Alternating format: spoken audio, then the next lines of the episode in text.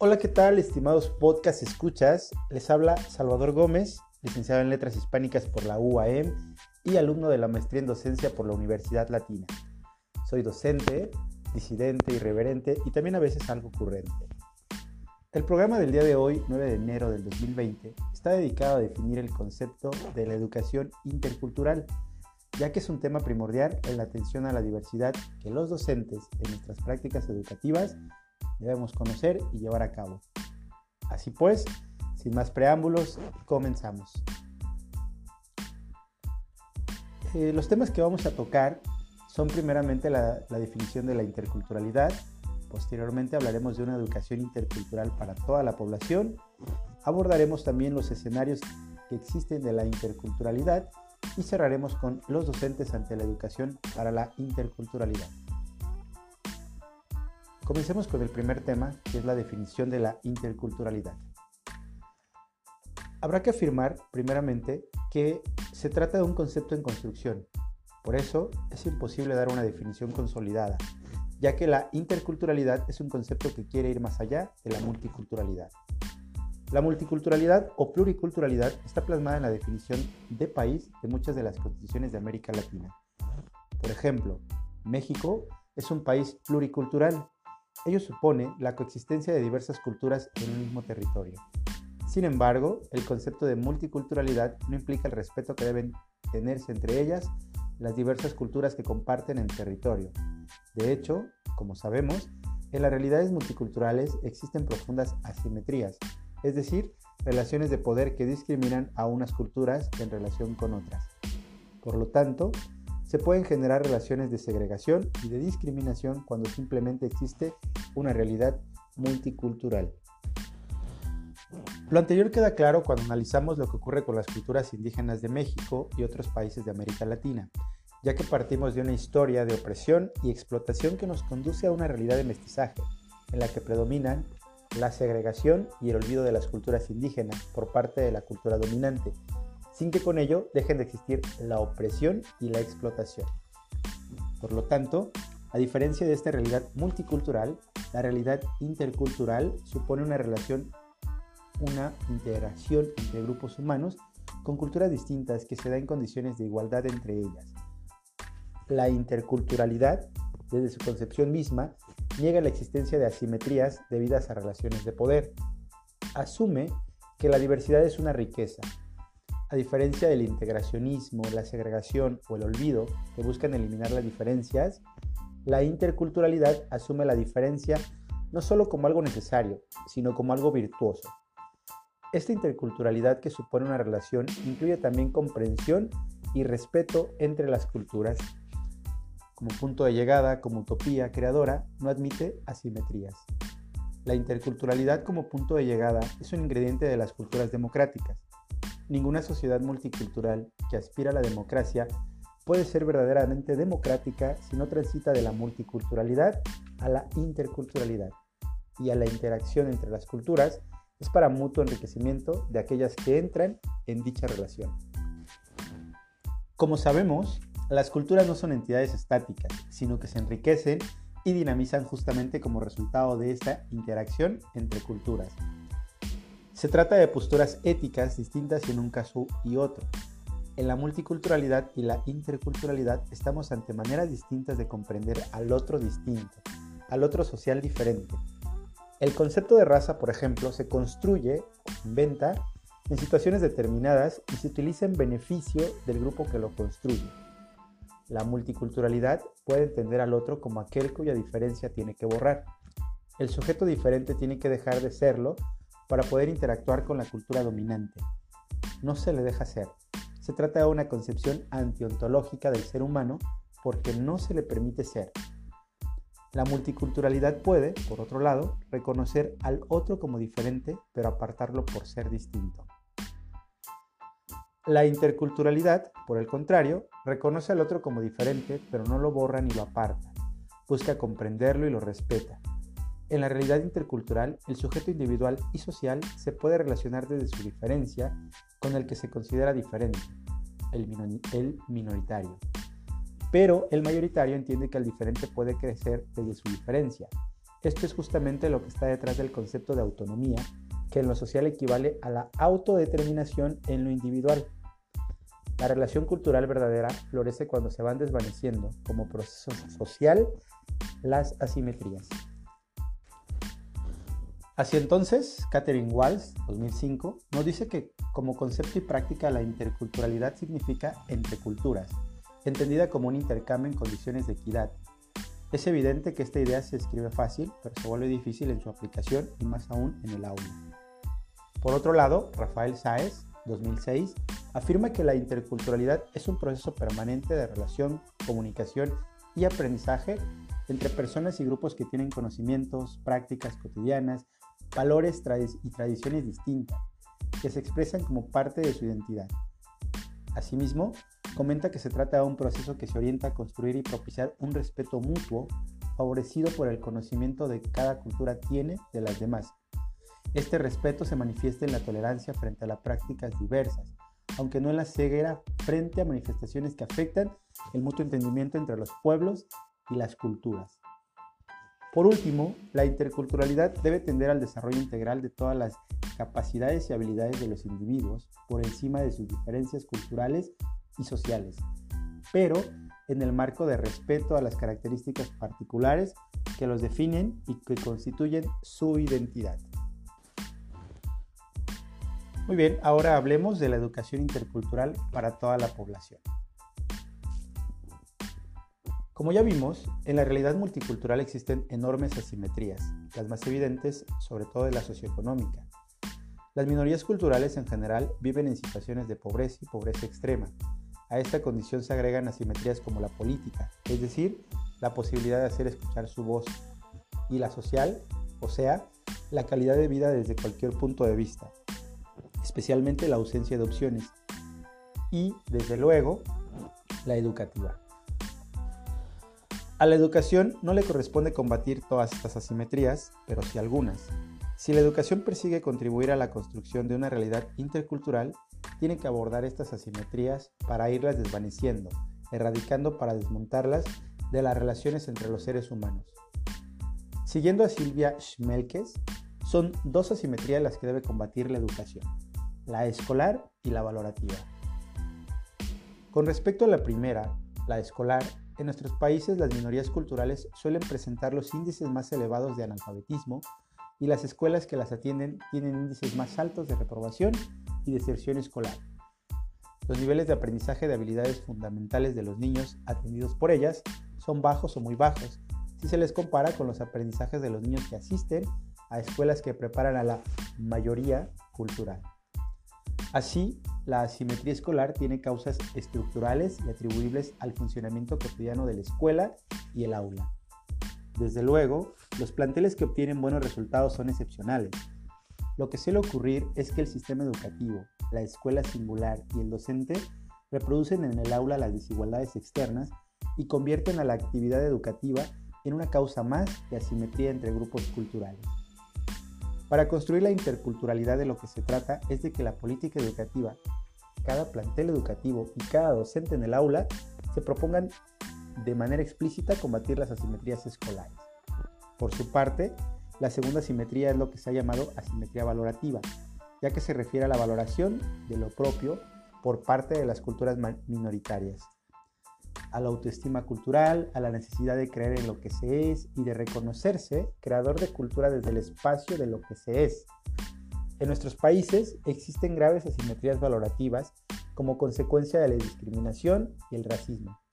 La no valoración de lo propio muchas veces constituye una estrategia de integridad psicológica ante el, ante el trato denigrante y la falta de dignidad en la relación intercultural. La asimetría valorativa es manifestación de la introyección del racismo y un fuerte impedimento para la interculturalidad, como le hemos venido caracterizando. En muchos de nuestros países, la educación intercultural se reduce a la destinada de los grupos indígenas, a la destinada, perdón. Se habla de educación bilingüe e intercultural porque la modalidad educativa para estos grupos busca que los indígenas conozcan, valoren su cultura y dominen su lengua, pero que a la vez descubran la riqueza de los otros grupos culturales que habitan el planeta en especial la de aquellos con quienes se comparten el territorio. Pero en sentido estricto, la educación para la interculturalidad no es tal, sino que se dirige a toda la población. Por ejemplo, Bolivia se plantea en su reforma educativa reciente una educación intercultural para todos los habitantes. Y algunos países vienen siguiendo este ejemplo, entre ellos México, donde uno de los propósitos educativos centrales durante la administración, por lo menos, de Vicente Fox, fue desarrollar una educación intercultural para todos los mexicanos. La educación intercultural tiene que ser para toda la población, de lo contrario, no podemos hablar de este tipo de instrucción. Sería una contradicción, un absurdo hacerlo.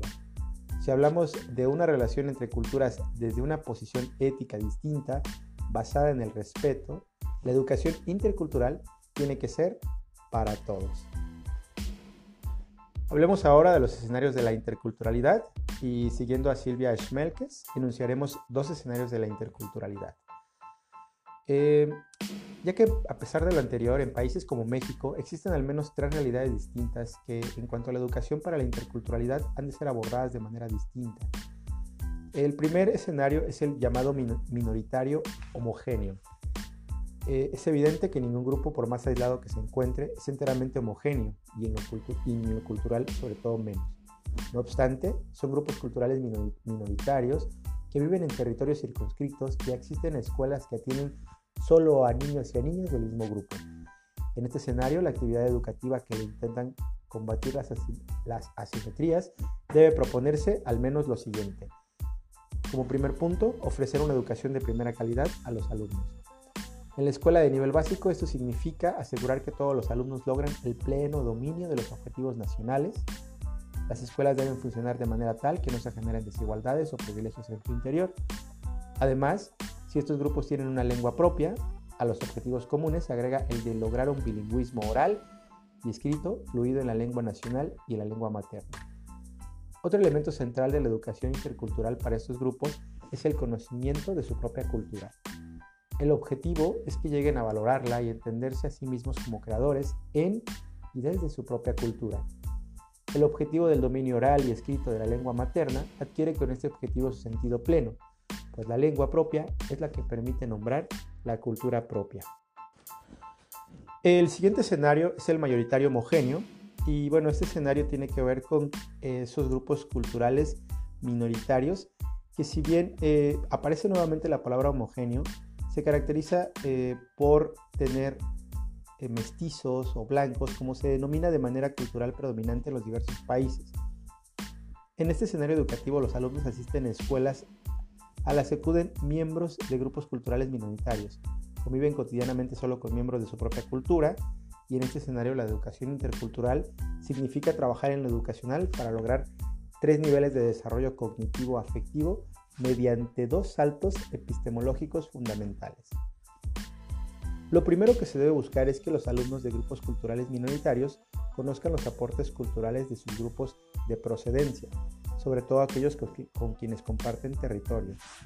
El segundo nivel consiste en reconocer como valiosos sus aportes culturales y respetarlos.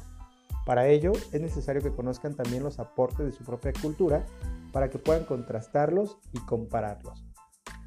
El, salto epistemológico entre conocer y reconocer lo que conduce a valorar consiste en identificar como propia del ser humano la construcción de la cultura que caracteriza a su ser, estar e interactuar con el mundo y los demás a partir de su entorno y sus necesidades.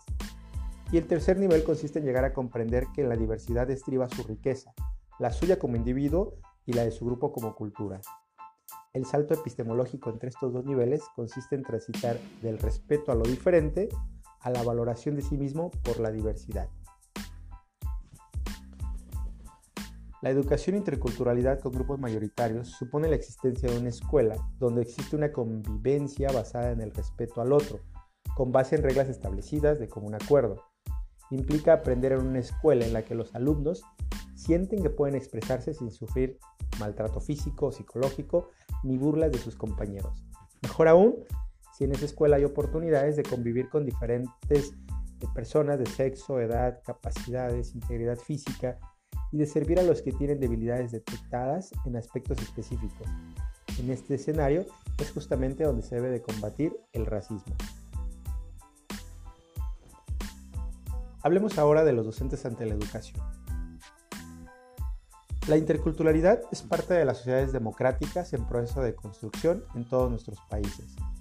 Este elemento constitutivo se debe construir en sociedades como las nuestras. Hemos sostenido aquí que la educación, la formal, la que hemos desarrollado, pero también la no formal y la informal, pueden contribuir de manera central a ello. Quizá este es el primer objetivo que se nos exige a los docentes y a los agentes educativos, que nos apropiemos de nuestro papel en la construcción de la interculturalidad y en la profundización de la democracia, que, creamos que este objetivo es posible y que nos convenzamos de su conveniencia. Este requisito de naturaleza motivacional y afectiva es condición necesaria para todos los docentes, pero no es suficiente para enfrentar propósitos en educación para la interculturalidad. Ahora bien, asumiendo lo anterior como punto de partida, conviene destacar entre los múltiples requisitos del docente para la interculturalidad los siguientes. Como primer punto, los docentes tienen que comprender qué es cultura. Reconocer que la cultura es un elemento definitorio de los grupos humanos que transforman su entorno y sobreviven en él, que construyen su explicación del mundo y el sentido de su vida. Es necesario que transiten por los tres niveles y den los saltos epistemológicos ya mencionados eh, para grupos mayoritarios. Conocer los aportes de otras culturas, valorarlos y respetarlos respetar la diferencia, comprenderla como fuente privilegiada de enriquecimiento humano, incluyendo el personal. Lo que los alumnos traen consigo en conocimientos y saberes, experiencias y valores, es decir, las expresiones de su cultura. Como siguiente punto, los docentes deben de estar formados en la pedagogía del desarrollo del juicio moral. Es decir, tienen que saber crear y aprovechar oportunidades para que sus alumnos entiendan a los otros diferentes, para que pongan en juego su juicio al enfrentar conflictos morales propios de las diferentes realidades multiculturales y para que aprendan a reflexionar y dialogar con otros iguales y diferentes. Tienen que reconocer el racismo encubierto para convertirlo en objeto de reflexión y análisis grupal, ser capaces de crear situaciones de convivencia respetuosa en el aula.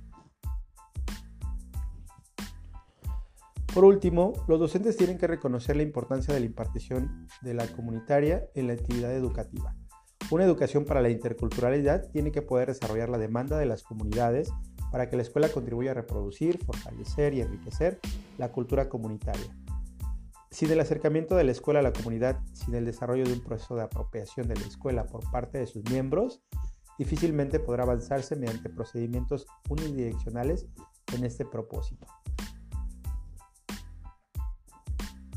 A manera de conclusión, habrá que terminar diciendo que la educación es el sector más sensible en esta temática, ya que debe potenciar el desarrollo de los individuos en el marco del reconocimiento a sus condiciones particulares y a la vez generar un espacio en el cual dicho encuentro entre culturas sea posible. Si esto no sucede, no se puede afirmar que se trabaje con un enfoque intercultural.